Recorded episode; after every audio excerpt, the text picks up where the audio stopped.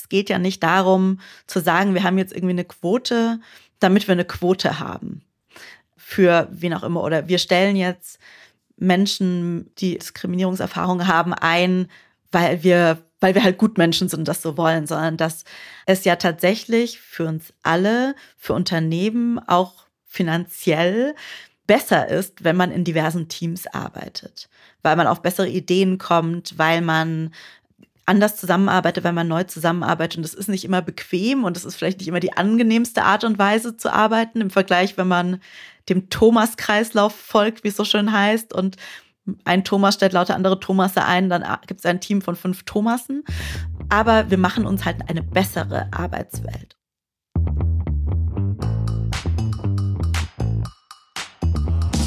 Willkommen bei 50-50 bei OMR. Wir sind Kira und Isa und sprechen in diesem Podcast mit unseren Gästinnen darüber, wie wir Gleichberechtigung und eine paritätische Geschlechterverteilung in der Arbeitswelt und darüber hinaus erreichen können.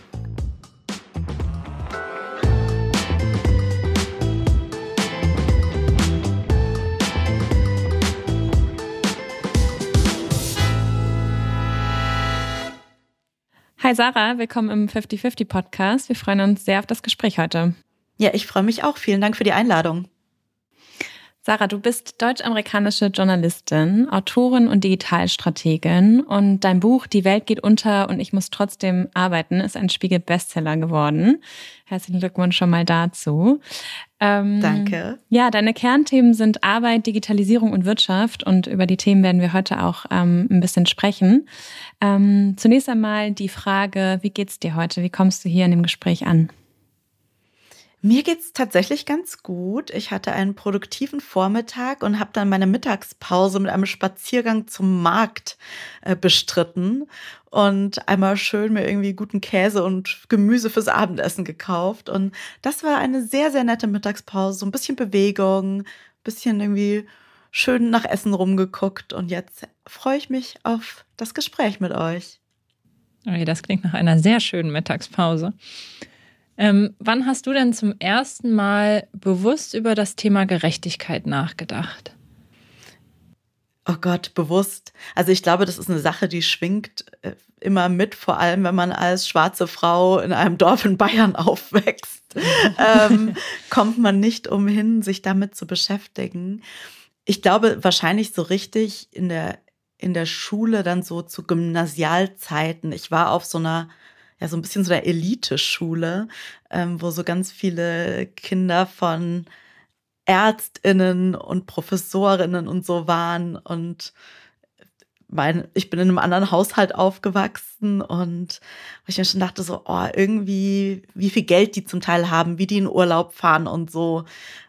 Ist das einfach so vom Himmel gefallen? Ist das in Ordnung so? Oder womit hat das eigentlich zu tun? Und ich glaube, das waren dann so das erste Mal, wo ich mir diese Fragen wirklich so bewusst auch mit Bezug auf mich selbst gestellt habe. Ja, Sarah, du beschäftigst dich viel mit der Arbeitswelt und wie diese zukunftsfähig und gerecht unter anderem werden kann. Und ich würde mal interessieren, wenn du jetzt so aus dem Bauch heraus an die aktuelle Arbeitswelt denkst, was fällt dir so als erstes ein? Oh Gott. Also ich, ich glaube, wir sind gerade in so einer Umbruchphase. Ähm, und das merken wir an allen Ecken und Enden, dass wir anders aus der Pandemie rausgekommen sind, als wir reingegangen sind, aber irgendwie noch nicht so richtig wissen, wo es jetzt eigentlich längerfristig hingeht. Und ich glaube, so ein großes Wort ist irgendwie Unsicherheit ähm, von Unternehmen und Organisationen, von ArbeitnehmerInnen, von irgendwie allen, die so das Gefühl haben, äh, da knirscht so ein bisschen, aber irgendwie wissen wir auch noch nicht so ganz genau, in welche Richtung es am Ende gehen wird. Mhm. Wie meinst du, hat sich die Arbeitswelt insbesondere im Vergleich zu vor ein paar Jahren verändert? Also was sind da so die ähm, Kernbaustellen, sage ich mal? Also eine große Sache, die sich natürlich verändert hat, ist die Frage, wo Menschen arbeiten. Das, das Homeoffice, ich sitze gerade in meinem Kira, bei dir sieht es auch so aus. Ja. Äh, einfach ein Thema ist, das viel breiter in der Gesellschaft angekommen ist.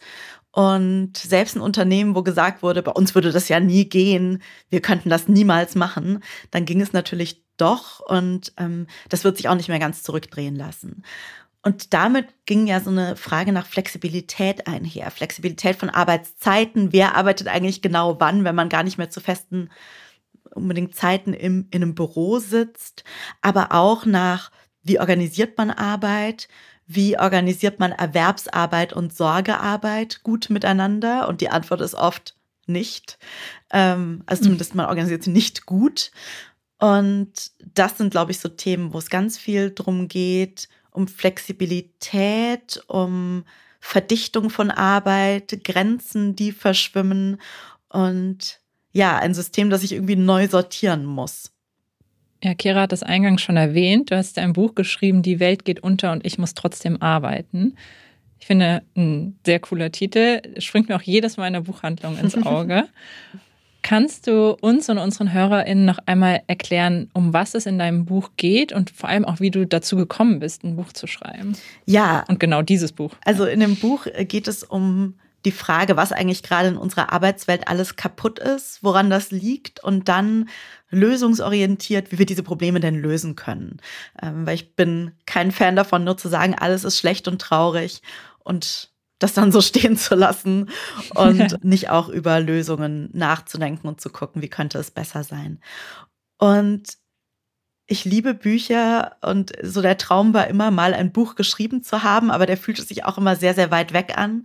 Ähm, ich bin Journalistin von Haus aus, habe für alle möglichen Medien gearbeitet und dann 2016 bei LinkedIn angefangen in der Redaktion und die dann auch geleitet, war da fünf Jahre lang und habe dann meinen Job gekündigt, weil ich selbst einfach auch nach zu dem Zeitpunkt, ja, einem guten Jahr Pandemie echt durch war, müde, erschöpft, äh, ausgebrannt und habe dann tatsächlich die luxuriöse Situation gehabt, dass ich eine Pause einlegen konnte. Das ist ja für ganz viele Menschen gar nicht möglich. Ich konnte das machen und hatte dann so ein paar Monate frei und habe eigentlich nur drüber nachgedacht, wie will ich eigentlich in Zukunft arbeiten? Gar nicht so sehr wohnen, für wen, aber vor allem wie.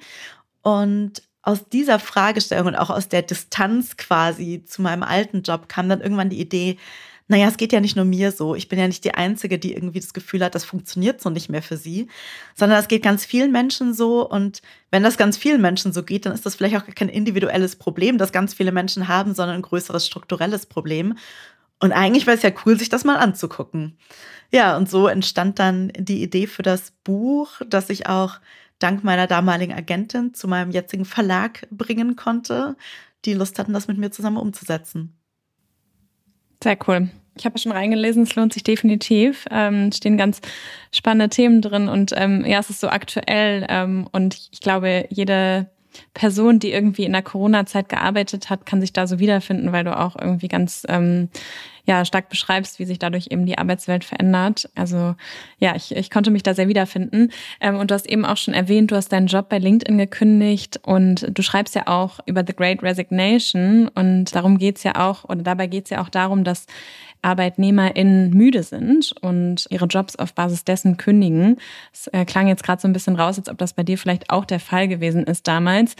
Magst du darauf noch mal ein bisschen eingehen, was es damit auf sich hat?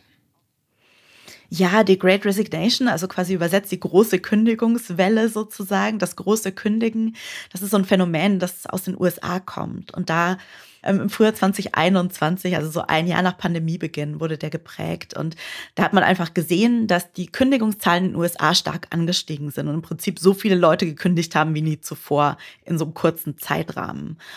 Und dafür gab es ganz viele Gründe. Also zum einen Leute haben davor ein Jahr lang wegen der Unsicherheit nicht gekündigt und das quasi nur aufgeschoben und so lange ausgesessen. Aber auch, dass Leute gesagt haben, ich möchte nicht mehr unter den Bedingungen arbeiten, unter denen ich gerade arbeite, weil ich zu schlecht bezahlt werde oder weil der Job mir vielleicht kein Homeoffice bietet, weil er nicht flexibel genug ist, weil ich keine Kinderbetreuung habe. Aber auch so Sachen wie ja, fehlende Bezahlung, fehlende Wertschätzung, fehlende Weiterentwicklungsmöglichkeiten und einfach das Gefühl, das funktioniert so nicht mehr. Ähm, und dann haben wir sie gekündigt und haben in den meisten Fällen andere Jobs angenommen, teilweise in derselben Branche, aber teilweise auch in anderen Branchen. Und ich gehöre da wahrscheinlich statistisch gesehen auch mit dazu. Meine Kündigung fällt ziemlich genau in diese Zeit. Ähm, wobei wir in Deutschland nicht diese große Kündigungswelle gesehen haben, sondern eher so eine Bereitschaft, den Job zu wechseln. Also so ein höherer Wechselwillen, dass Leute eher gesagt haben, ich kann mir vorstellen, bald meinen Job zu wechseln, aber dass die Kündigungen sich gar nicht so krass niedergeschlagen haben. Glaubst du, das liegt an sicherheitsliebenden Deutschen? ich glaube schon ein bisschen, aber auch einfach am, an der Tatsache, wie man hier kündigt. Also in den USA kann man ja wirklich so kündigen, dass man quasi sagt, ich komme morgen nicht mehr. Ähm, ja, ja. Und hier hat man dann so drei bis sechs Monate Kündigungsfrist und ähm, das Ganze läuft noch mal ein bisschen anders. Also ich glaube, dass diese Impulsentscheidung von ich schmeiße jetzt meinen Job hin und fange nächste Woche was Neues an. Das hat man hier ja in den meisten Fällen gar nicht. Und dass deswegen das ja, Ganze das auch noch mal ein bisschen langsamer läuft, sich stärker über längere Zeit streckt und so und man gar nicht so diesen, ich habe heute äh, in der Arbeit gesagt, ich komme morgen nicht wieder Effekt hat, den man in den USA eher hat. Also ich glaube, es liegt auch mit daran und ähm, auch wie wir einfach statistisch Kündigungen erheben. Wenn Leute dann direkt in einen anderen Job gehen, messen wir das gar nicht so gut. Also wir kriegen das dann gar nicht unbedingt so schnell mit. Weil die Leute nicht arbeitslos gemeldet sind. Genau, ja. zum Beispiel. Und du hattest auch gesagt, dass ein Grund äh, für die Great Resignation ist, ähm, dass wir noch keine Regeln für diese neue mobile Arbeit haben. Magst du darauf auch noch mal ein bisschen eingehen? Ja, also wir, wir sind ja irgendwie als diejenigen von uns, die das konnten, das waren ja auch nicht alle, das ist glaube ich auch ganz wichtig, konnten nicht alle ins Homeoffice wechseln ja. 2020. Wir haben gemerkt, wie viele Menschen in systemrelevanten Berufen arbeiten und wortwörtlich unser Land am Laufen halten. Aber für viele Menschen war das Homeoffice auf einmal Realität. Und das war ja kein geplanter Prozess, wo man sich vorher eine Arbeitsgruppe ein Jahr lang überlegt hat, wie, wie organisieren wir das richtig, sondern es war eher so ein, hier ist ein Laptop, bitte geh nach Hause, dann schauen wir mal weiter. Wir haben jetzt übrigens eine Zoom-Lizenz gekauft oder so. Also es war alles sehr ungeplant, sehr überstürzt und ging dann schon auch irgendwie. Also weil Leute sich äh, angestrengt haben und ähm, weil es ja auch gehen musste. Man hatte ja gar keine Wahl, das ist ja aus einer Notsituation heraus entstanden. Jetzt ist diese Notsituation aber ja Gott sei Dank größtenteils wieder weg. Und in vielen Unternehmen hat aber noch nicht wieder so dieser organisierte Schritt stattgefunden, zu überlegen, wie wollen wir eigentlich künftig Remote Work oder auch hybrides Arbeiten gestalten? Was sind die Regeln, die wir uns dafür auferlegen?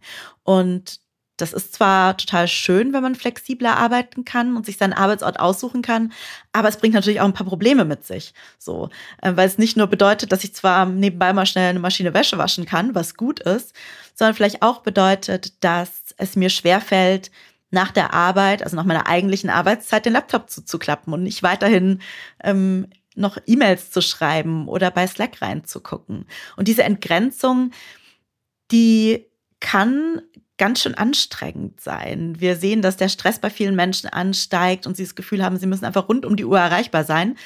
Und das ist ja nicht so wirklich vereinbar mit so Ruhezeiten und Ruhepausen, die man ja auch von der Arbeit braucht. Und das jetzt zu regeln, kann halt nicht nur in der Verantwortung von ja einzelnen Mitarbeitenden liegen. Gerade auch, weil es da ja Machtgefälle gibt. Also für Führungspersonen, die können dann vielleicht noch eher mal sagen, nee, nee, nee, wir machen das jetzt nicht so. Aber wenn ich vielleicht gerade neu angefangen habe oder auch wenn ich generell eine marginalisierte Person bin, weil ich eine Frau bin, weil ich eine Person of Color bin, weil ich eine Person mit Behinderung bin, dann ist es für mich natürlich viel schwieriger, selbst diese Grenzen zu verteidigen. Und deswegen halte ich es für so wichtig, dass auch von Unternehmensseite wirklich an Regeln gearbeitet wird. Genauso wie man sie sonst im Arbeitskontext ja auch hat. Dass dann zum Beispiel um Themen geht, wie oft müssen Menschen erreichbar sein, was sind Notfälle, wo man erreichbar sein muss, wann ist es okay, das Arbeitshandy auszumachen, wann ist es okay, nicht bei Slack reinzuschauen. Und so wirklich zu wissen, okay, selbst wenn ich zu Hause bin, so sind die Regeln, unter denen ich arbeite und ähm, zu gucken, dass das dann auch gut funktioniert für Menschen. Ja, das ist auf jeden Fall sehr wichtig. Und ich habe das Gefühl, gerade die großen Konzerne haben ja eher jetzt wieder eine Return Back to Office Policy und gehen gar nicht auf diese hybriden Modelle ein. Ach, wobei ganz viele ja gar keine, wir zwingen alle fünf Tage die Woche wieder zurück ins Büro Regelungen haben, sondern es ja meistens ja eher um so, ja, zwei bis drei Tage pro Woche geht. Und das würde ja auch bedeuten, dass man am Ende in so einer hybriden Welt landet. Ich glaube, das ist auch für die meisten Menschen, die im Homeoffice arbeiten können, realistisch, dass es gar keine 100 Prozent nur zu Hause oder 100 Prozent nur vor Ort Regelungen gibt, sondern so ein Zwischending, das dann mal geregelter und mal flexibler ist, äh, mal mit festen Tagen, mal ohne. Aber dass es am Ende bei sowas rauskommen wird. Was ja auch sinnvoll ist, weil es gibt Aufgaben, für die ist es gut, wenn man Ruhe hat und zu Hause vielleicht ist und in Ruhe das abarbeiten kann. Oder auch für Videocalls. Ähm, wenn man dann im Büro ist und sich irgendwie einen Konferenzraum oder so eine kleine Telefonzelle mieten muss und in der den ganzen Tag verbringt, hätte man auch zu Hause bleiben können. Aber wenn man vielleicht mit dem Team zusammenarbeitet an einem größeren Projekt, wo es ganz viel Abstimmungsbedarf gibt, dann macht es vielleicht Sinn, vor Ort zu sein und wirklich stärker darauf zu gucken, wann ist es sinnvoll, vor Ort zu sein, aber wann macht es vielleicht auch mehr Sinn, wenn man remote arbeiten kann. Das ist eine Sache, die, glaube ich, jetzt ganz wichtig ist. Und dabei auch im Kopf zu behalten, für wen das Büro denn nicht so gut funktioniert, was zum Beispiel Menschen sind mit Sorgeverantwortung, was in der Regel wieder Frauen sind, aber auch für Menschen, die vielleicht eine Behinderung haben oder neurodivers sind ähm, und denen es gerade in so einem Großraumbüro vielleicht schwerer fällt, konzentriert zu arbeiten. Du hast dein Buch ja geschrieben, als mehrere globale Krisen gleichzeitig stattgefunden haben. Und ein Zitat finde ich sehr schön. Du schreibst, unsere Welt steht in Flammen im wahrsten Sinne des Wortes und wir brennen aus, um bloß keine Deadline zu reißen. Was zur Hölle machen wir da eigentlich und warum tun wir uns das an? Und das ist ja so ein Thema, das uns, glaube ich, alle beschäftigt, wenn man auch gerade über Jobs nachdenkt, die wir, oder zumindest ich mache, in einem bei OMR, klar, es macht Spaß und es ist cool, aber es rettet natürlich keine Menschenleben und macht unsere Welt vielleicht im Kleinen besser, aber jetzt im Großen kann man sich drüber streiten. Und wenn man darüber nachdenkt, mit welchen Themen wir uns eigentlich 24-7 beschäftigen und welcher kleine Anteil an Menschen wirklich was verändert, ja, das ist eigentlich ja verrückt. Und wie sollten wir deiner Meinung nach damit umgehen? Also erstmal glaube ich, dass diese Veränderung gar nicht immer nur dieses eine große sein muss, was man dann im Kopf hat. Also so Sachen wie, naja, wenn man was gegen die Klimakrise tun möchte beruflich, muss man Solar installieren oder Windräder bauen. Oder wenn ähm, man sich sozial engagieren will, muss man bei Ärzte ohne Grenzen sein oder so, um jetzt mal so ganz plakative Beispiele zu nennen. Aber ich glaube, dass ganz viel Veränderung tatsächlich auch im Kleinen passieren kann, weil man sich zum Beispiel zusammentut in einem Unternehmen bessere Rahmenbedingungen oder mehr Klimaschutz oder so einfordert, weil man sich gewerkschaftlich organisiert und sagt, wir äh, tun uns zusammen, um bessere Arbeitsbedingungen einzufordern, die für einen selbst gut sind, aber auch für alle anderen und vor allem auch diejenigen schützen, die vielleicht nicht so viel Macht haben wie man selbst so und ähm, und gleichzeitig auch jenseits der Arbeit. Also was ich zum Beispiel ganz wichtig finde, ist die Frage, wie wir in unseren Communities agieren, in unserer Nachbarschaft so. Ähm, kennt man die Leute, mit denen man zusammen wohnt? Ähm, im Haus oder, oder in der Straße? Und kann man da vielleicht irgendwie unterstützen und auch einen Beitrag leisten, ohne dass man jetzt das Gefühl hat, ich verändere die Welt explizit mit meinem Job. So, ich glaube, das ist für viele natürlich nicht realistisch. Aber wirklich zu gucken bei sich selbst, was kann ich denn im Kleinen verändern? Weil ganz viele kleine Veränderungen natürlich auch helfen. Und das können dann so ganz banale Sachen sein wie, wie reist du von A nach B und fliegst du oder nimmst du den Zug? Oder wenn man im Marketing arbeitet, wir brauchen irgendwie Sachen für die Goodie-Bags für Messen oder so. Was kauft man? Da kauft man da irgendwas, was Leute daheim direkt wieder wegschmeißen, was aus Plastik gemacht ist? Oder überlegt man sich, gibt es vielleicht auch nachhaltigere Methoden oder stellen wir irgendwie eine Kaffeemaschine bei uns auf mit nachhaltigen Kaffeekapseln und so behalten uns die Leute gut in Erinnerung. Also ich glaube, dass man in ganz vielen Jobs trotzdem auch ansetzen kann, sich überlegen kann, wie können wir einen Beitrag leisten? Und ich würde auch sagen, mit dem Podcast hier, in dem ihr auf Gerechtigkeitsthemen und so aufmerksam macht, leistet ihr auch einen Beitrag dazu, dass sich die Arbeitswelt positiv verändert. Von daher würde ich das jetzt gar nicht nur so schwarz oder weiß sehen. Ja, ich finde das ein ganz wichtiger Aspekt, dass jeder in seiner Rolle, egal was er oder sie äh, macht, in der Erwerbsarbeit auch auf jeden Fall Entscheidungen ja wahrscheinlich trifft und ähm, man da auf jeden Fall einen Handlungsspielraum hat. Ich finde irgendwie immer so, dass im Privaten, ich glaube, da haben ganz viele von uns den eigenen Anspruch, irgendwie immer sich ehrenamtlich zu engagieren. Und dann hast du gerade angesprochen, dass wir auch irgendwie durch äh, Homeoffice-Möglichkeiten teilweise mehr arbeiten und irgendwie lange und man dann teilweise auch abends einfach gar nicht mehr die, die Kapazitäten dafür hat. Und ähm, ja, ich glaube, jeder hat ähm, einen Handlungsspielraum, den man ausnutzen kann. Dann gibt es auf jeden Fall verschiedene Möglichkeiten und ja, es finde ich wichtig, dass du das sozusagen, also beide Aspekte, das, das Private und das Berufliche erwähnst.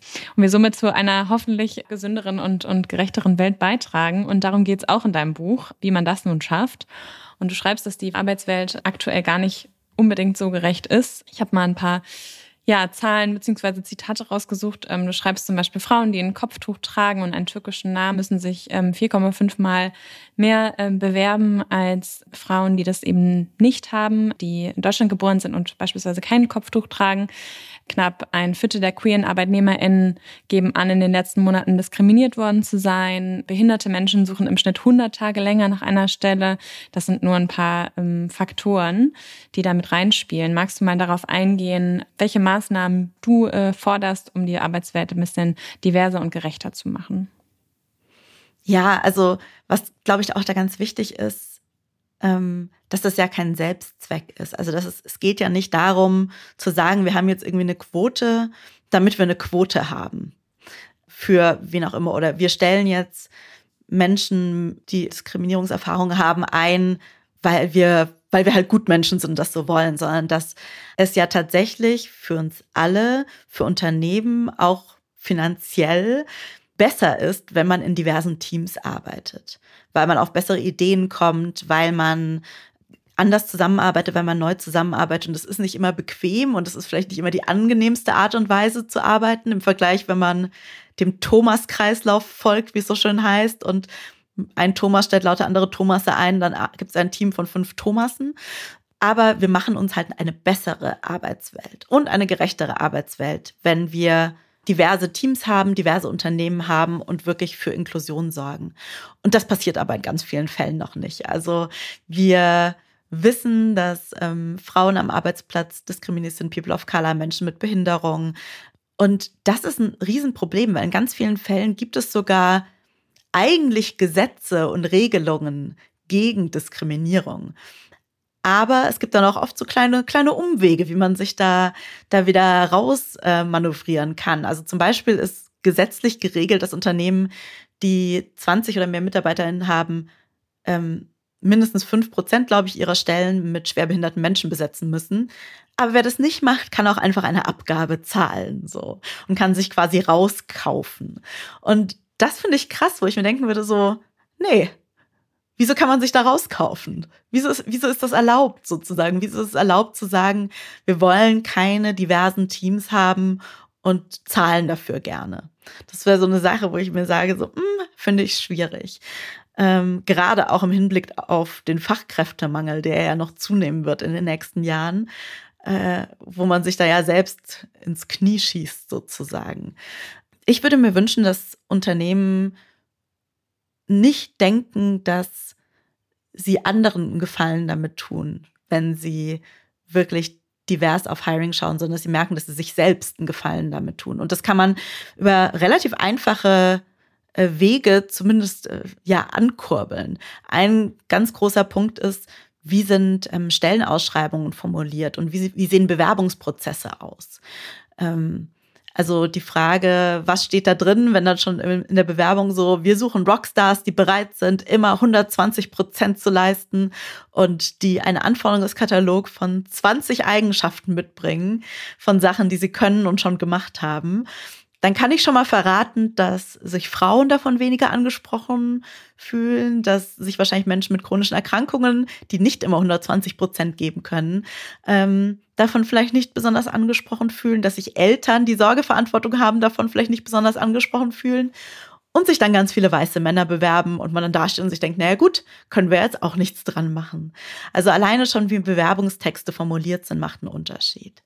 Und dann natürlich auch zu gucken, hat man in den Bewerbungen quasi eine diverse Pipeline an Menschen zusammengestellt, aus denen man aussuchen kann, oder sortiert man direkt manche Gruppen bewusst oder unterbewusst aus? Und Einstellen reicht aber natürlich nicht. Man muss dann natürlich auch die Leute halten, wenn man sie hat.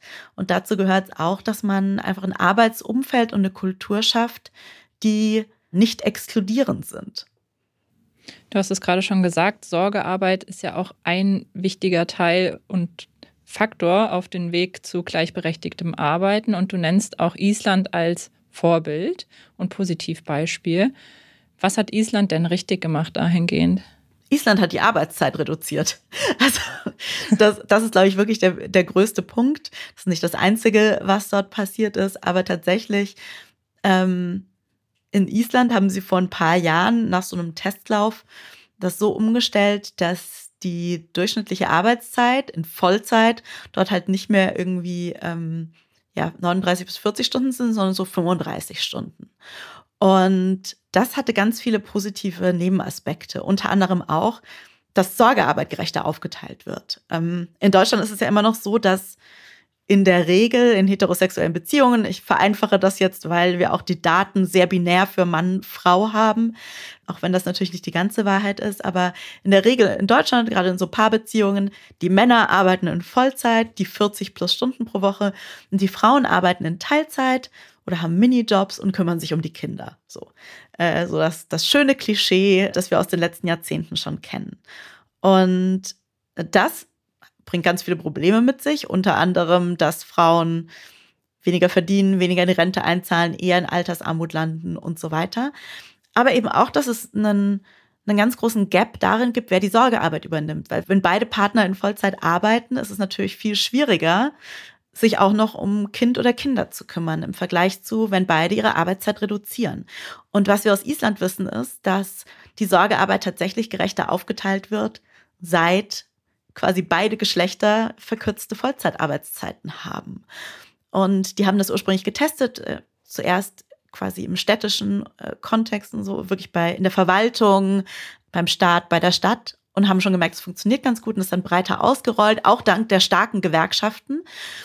Und nicht nur wurde Sorgearbeit gerechter aufgeteilt, sondern auch Leute sagen so, hey, es war auf einmal viel weniger stressig bei uns zu Hause. Ähm, wir hatten wieder mehr Energie, wir haben wieder mehr Zeit auch für Familie und Freundinnen und Sport und Hobbys und all die anderen schönen Dinge im Leben jenseits von Arbeit. Und naja, die Produktivität ist irgendwie auch gleich geblieben oder hat in manchen Fällen sogar noch zugenommen.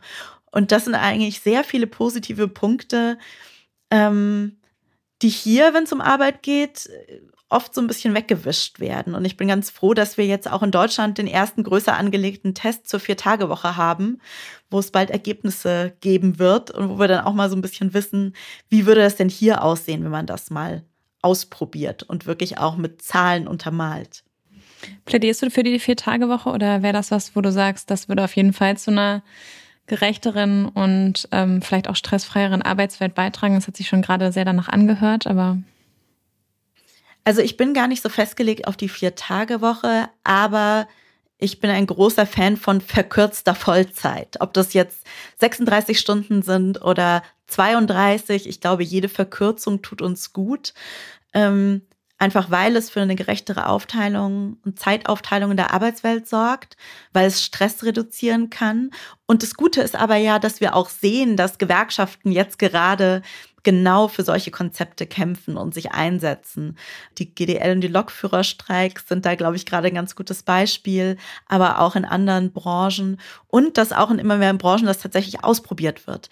Und das sind dann nicht immer jetzt 32 Stunden, vier Tage Wochen, aber es sind dann manchmal 36 Stunden Wochen, wo Schichten zum Beispiel in Schichtsystemen anders verteilt werden, ähm, damit Leute dann trotzdem nur in vier Tagen arbeiten, die sind dann ein bisschen länger, aber sie haben dafür mehr Erholungszeit sozusagen. Und das wird zum Beispiel auch in Kliniken und Krankenhäusern getestet oder im Handwerk. Also auch in Branchen, die jetzt nicht in der Wissensarbeit sind und wo man klassischerweise sagen würde, na ja, da kann man das ja total gut ausprobieren oder da kann man freitags zumachen, was natürlich gar nicht in jedem Job möglich ist. Ja. Lass uns noch mal auf ein anderes Thema eingehen. Du hast seit kurzem auch einen Podcast, der Work, Work, Work heißt. Und ähm, ja, dort beschäftigst du dich auch mit dem, den Themen, über die wir ja jetzt schon ähm, gut 20 Minuten sprechen. Und du interviewst unterschiedliche Leute aus den unterschiedlichsten Branchen über die Arbeitswelt. Und mich würde mal interessieren, ob es so eine Geschichte gibt, die dir vielleicht ähm, besonders in Erinnerung geblieben ist. Oh, nur eine, das ist so schwierig. Du darfst auch zwei oder drei nennen. Also, ich weiß gar nicht, ob ich Geschichten, ich glaube eher so Ratschläge. Mhm. Ich weiß noch, äh, ganz am Anfang war Leon Windscheid zu Gast, der auch einen Podcast hat und Psychologe ist. Und der hat mit mir quasi so eine, ja, fast schon eine Therapiestunde gemacht, wo es darum ging, wie man es eigentlich schafft, seine eigenen Grenzen zu erkennen und einzuhalten und wie man merkt, oh, ich überschreite hier eine rote Linie. Und ich weiß noch, was Leon zu mir gesagt hat, wir erkennen das eigentlich immer. Wir wissen eigentlich ganz genau, wenn Sachen zu viel sind. Wir ignorieren es halt nur und gehen dann trotzdem, trotzdem drüber und merken das dann ganz oft erst im Nachhinein. Aber im Nachhinein können wir alle so einen Punkt sagen, hey, da habe ich eigentlich eine Grenze überschritten und das war eigentlich zu viel. Und dass wenn man darauf achtet, dass das natürlich total dabei helfen kann, diese Grenzen nicht mehr zu überschreiten. Das fand ich unfassbar hilfreich. Aber auch so, ja, inspirierende Geschichten von Menschen, die einfach mal versucht haben, was passiert, wenn ich meinen Traum verwirkliche. Ich habe ähm, meine Freundin Betty Beverung eingeladen, die kenne ich, weil sie in Köln echt so die besten Cupcakes der Stadt in ihrem Café gemacht hat. Also die waren der Wahnsinn. Ähm, und ich bin kein großer Cupcake-Fan, aber die waren wirklich unfassbar gut. Ich habe jedes Mal, wenn ich in Köln war, irgendwie so Cupcakes in mich reingegessen. Und die hat für dieses Cupcake-Café ähm, ihren echt gut bezahlten Bürojob ähm, verlassen, weil sie war so, nee, das ist mein Traum, ich möchte das probieren und hat es dann ein Jahr lang gemacht und hat dann gemerkt, ja, war gut, viel gelernt, aber dieser Traum ist irgendwie vielleicht doch nicht genau das Richtige für mich. Und was hat sie dann gemacht? Sie ist dahin zurückgegangen in die Branche und quasi in das Jobumfeld, in dem sie vorher war. Und ist jetzt aber total glücklich da, weil sie eben gemerkt hat, wie es auch anders sein kann, weil sie diesen Traum ausprobiert hat, aber auch gemerkt hat, okay, vielleicht war das nicht das Richtige für mich. Und sowas finde ich total spannend, weil man hört ja oft im Berufsleben so von den Leuten, die total was gerissen haben und die alles geschafft haben und denkt, dass bei denen nie was schief lief oder dass es nie mal irgendwie Wege gibt, wo die anders abgebogen sind. Ähm, oder dass denen der Erfolg schon die Wiege gelegt wurde. Aber das trifft ja auf die wenigsten zu. Und das finde ich ganz wichtig, darauf zu gucken, wie sehen denn diese unterschiedlichen Realitäten aus? Wie definieren Menschen unterschiedlich Erfolge für sich und ähm, auch, wie steht man wieder auf, wenn man einmal hingefallen ist. Und du hast ja gerade schon von zwei Personen erzählt. Das heißt, die Leute sind ja schon sehr unterschiedlich, haben unterschiedliche Karrieren gemacht. Kannst du trotzdem Gemeinsamkeiten erkennen? Also ich glaube, eine Gemeinsamkeit ist so ein Grundoptimismus und ähm, wirklich auch Lust daran, weiterzukommen. Gar nicht jetzt unbedingt weiterzukommen im Sinne von möglichst viel Geld zu verdienen und eine möglichst krasse Karriere zu machen, aber einfach immer immer einen Schritt weiter zu gehen und nicht stehen zu bleiben. Und ich glaube, das ist sowieso eine ganz wichtige wichtige Sache im Leben, dass auch wenn Dinge schief laufen, auch wenn man nicht weiter weiß, auch wenn es schwierig ist, dass es ja immer irgendwie weitergeht und man dafür ganz oft einfach nur so einen Fuß vor den nächsten setzen muss und dass man dann auch die Möglichkeit hat, ganz viel mitzugestalten und ja, sich vielleicht auch eine, eine Arbeitswelt für sich selbst oder auch für andere zu bauen, die gut zu einem passt und ähm, mit der man auch wirklich glücklich werden kann.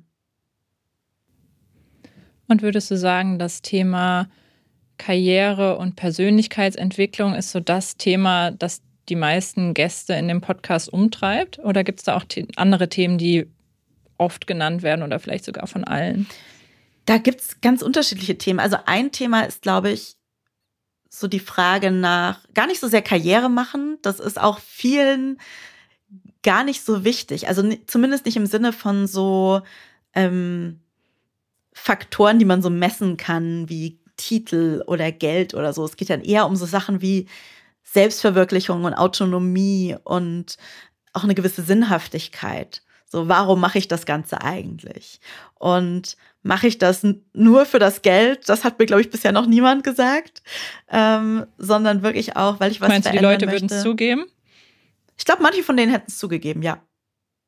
Ja, glaube okay. ich, glaube ich tatsächlich schon. Und wir haben jetzt auch nicht nur Leute im Podcast, die alle ähm, jetzt sechsstellig verdienen, würde ich mal sagen, sondern auch da irgendwie einen ganz guten Mix, was ich auch wichtig finde, weil ähm, das ja nicht die Arbeitsrealität aller Menschen ist, im Gegenteil, sondern ja, einfach was verändern wollen. Ich glaube, das trifft auch eigentlich auf alle zu. Einen positiven Beitrag leisten wollen. In ganz verschiedenen Aspekten und ähm, auf ganz verschiedene Art und Weise.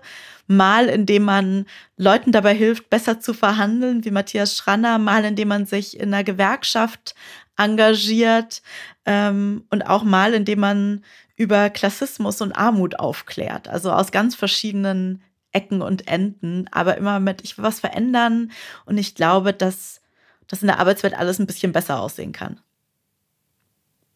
Total. Ja, zwei Sachen haben mich gerade äh, inspiriert und mit mir resoniert, ähm, die du gesagt hast. Ähm, also zum einen die ja, Art, wie man Karriere für sich definiert. Ähm, das finde ich auch irgendwie ein sehr, sehr spannendes Thema, weil viele das einfach wahrscheinlich so mit dem geradlinigen Weg verbinden. Dann kommt der Titel und dann kriege ich irgendwie vielleicht die Gehaltserhöhung. Aber ist das nicht für jeden oder jede so, dass der passende Weg sein muss? Und genau, das, das andere Beispiel, was du genannt hast von deiner Freundin, die sich dann getraut hat, das ähm, Cupcake-Café zu eröffnen. Ich glaube, wir alle haben meistens so Dinge im Kopf rumwabern, die man irgendwie nochmal angehen will, aber ähm, wo es ganz viele Gründe gibt, das nicht zu tun. Und dann finde ich es aber auch stark, wenn man den Mut hat, das auszuprobieren und dann aber auch trotzdem sich selbst eingesteht, dass es das nicht ist oder dass es das trotzdem wert war, das mal ein Jahr oder zwei auszuprobieren und man immer wieder zurückgehen kann. Und ich finde, das ist eigentlich so ähm, für die Arbeitswelt. Ich meine, wir sind alle privilegiert und können uns wahrscheinlich ähm, sehr viel aussuchen, haben aber trotzdem irgendwie teilweise nicht den Mut oder irgendwelche, sehen irgendwelche Gründe, weshalb irgendwas nicht funktioniert. Also das fand ich gerade zwei ganz ja, spannende Themen, die, glaube ich, für viele sehr relevant sein können. Ja, ich finde gerade das Thema, man kann wieder zurückgehen. Ähm das ist so was ganz, ganz Großes, weil wenn man sich das klar macht, nimmt das ja auch ganz viele Ängste. Und wir haben aktuell einen Arbeitsmarkt, wo das nicht in allen Jobs, aber in ganz vielen Jobs ja durchaus der Fall ist. Und ich habe mir das auch überlegt, nachdem ich gekündigt hatte und dann mir irgendwie überlegt habe, okay, ich glaube, ich möchte das mit der Selbstständigkeit probieren. Und eine Sache, die mir dabei geholfen hat, das auszuprobieren, war, dass ich mir gesagt habe, ich kann ja immer wieder zurückgehen in eine Festanstellung. Das ist ja jetzt keine Entscheidung für immer. Und das ist so eine Sache. Ich glaube, ganz oft denken wir drüber nach, wenn wir jetzt diesen Schritt gehen, wenn wir jetzt diese Entscheidung treffen, dann ist das eine Entscheidung für immer und dann kann ich nicht mehr umkehren. Ähm, aber das stimmt ja gar nicht, sondern eigentlich kann man fast immer bei fast allen Entscheidungen nochmal zurückgehen oder von da aus nochmal weiter abbiegen und ähm, hat sich oft gar nicht in eine Sackgasse gefahren, auch weil man manchmal das Gefühl hat. Hm. Wenn du heute eine Sache an der Arbeitswelt ändern könntest, was wäre das denn dann? Ich glaube, ich würde uns allen die Arbeitszeit kürzen um so ein paar Stunden die Woche. Wenn ich jetzt so einen Finger schnipsen könnte, so, ja, ich glaube, das würde ich machen. Ich glaube, das fände ich gut. Bei gleichem Gehalt? Ja. Volles Programm. Sehr gut. Ziehen wir einmal ja. durch. Wenn ich schon, wenn ich schon so einen Wunsch frei habe, dann doch richtig. Gehe ich mit. ja, finde ich auch gut. Gut, haben wir das gelöst, würde ich sagen. Wenn wir alle schon mal anfangen, dann ähm, ziehen alle anderen mit und dann haben wir eine bessere Arbeitswelt. Ja, wir kommen schon zum Ende und am Ende stellen wir immer die Frage, was wären deine Top 3 Ideen um dem Ziel 50-50, was wir aber auch sehr gerne immer ausweiten, also generell mehr Gerechtigkeit, Gleichberechtigung näher zu kommen? Als erstes die Elternzeit und das Elterngeld anpassen und weg von dieser 12 plus 2 Regelung. Ich hätte echt gerne eine gleichberechtigtere Regelung, die eher so 7 plus 7, 8 plus 8 wäre, weil wir da von ganz Beginn an ähm, schon mal was Großes an der Gleichberechtigung in Partnerschaften ändern würden. Ähm, aus demselben Grund würde ich auch sehr gerne das Ehegattensplitting abschaffen, das ja begünstigt, dass eine Person sehr viel Geld verdient, also in der Regel der Mann, und die andere Person möglichst wenig Geld verdient, so ein Minijob oder in der Teilzeit in der Regel die Frau. Und das zementiert einfach massiv ähm, Ungerechtigkeiten, die wir ja nicht nur in der Arbeitswelt, sondern auch in der partnerschaftlichen Welt haben. Das sind schon mal so zwei kleine, mini kleine politische Änderungen, die ich reinschmeißen würde. Und ich glaube, die dritte und tatsächlich die größte ist, ähm, eine Aufwertung von Pflege- und Sorgejobs. Also sowohl in Bezahlung als auch in Ausbildung und gesellschaftlicher Wertschätzung von allem von ähm, medizinischer Pflege, KrankenpflegerInnen, aber auch in der Altenpflege zu Lehrkräften und ErzieherInnen. Das ist die komplette Basis, auf der unsere Gesellschaft steht. Die Menschen, die diese Jobs machen. Und gleichzeitig sind das ganz oft Jobs, die mit wahnsinnig viel Belastung einhergehen, die richtig hart sind, ähm, die nicht besonders gut bezahlt sind oder nicht so gut, wie sie sein müssten. Ähm, und in denen wir auch einen wahnsinnigen Fach- und Arbeitskräftemangel haben. Und hier wirklich mal mit beiden Händen den Menschen in diesen Jobs äh, Geld entgegenzuwerfen und sie zu fragen, was braucht ihr, damit es bei euch besser läuft und wie können wir euch ehrlich, richtig, wirklich unterstützen. Ähm, ich glaube, davon würden wir alle massiv profitieren auf Arten, die wir uns gar nicht vorstellen können. Ja, ich glaube, das unterschreiben wir zu 100 Prozent. Yes. Danke dir, liebe Sarah. Wir haben sehr viel gelernt, ähm, sehr inspirierende Arbeit. Danke dafür auch. Ja, vielen Dank euch.